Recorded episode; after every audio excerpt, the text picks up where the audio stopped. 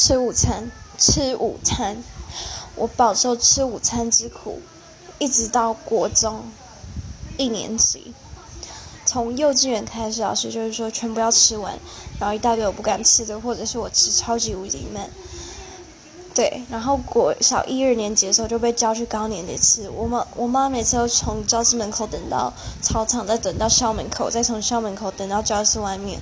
我就是吃的非常慢，但是那个时候老师一定就会说，一定都要吃完，不能倒掉。我觉得一路饱受到国一，对。国一的时候，老师也是这样，而且只能倒两格的菜。但是我胃，我胃口很小，到底是谁制定的？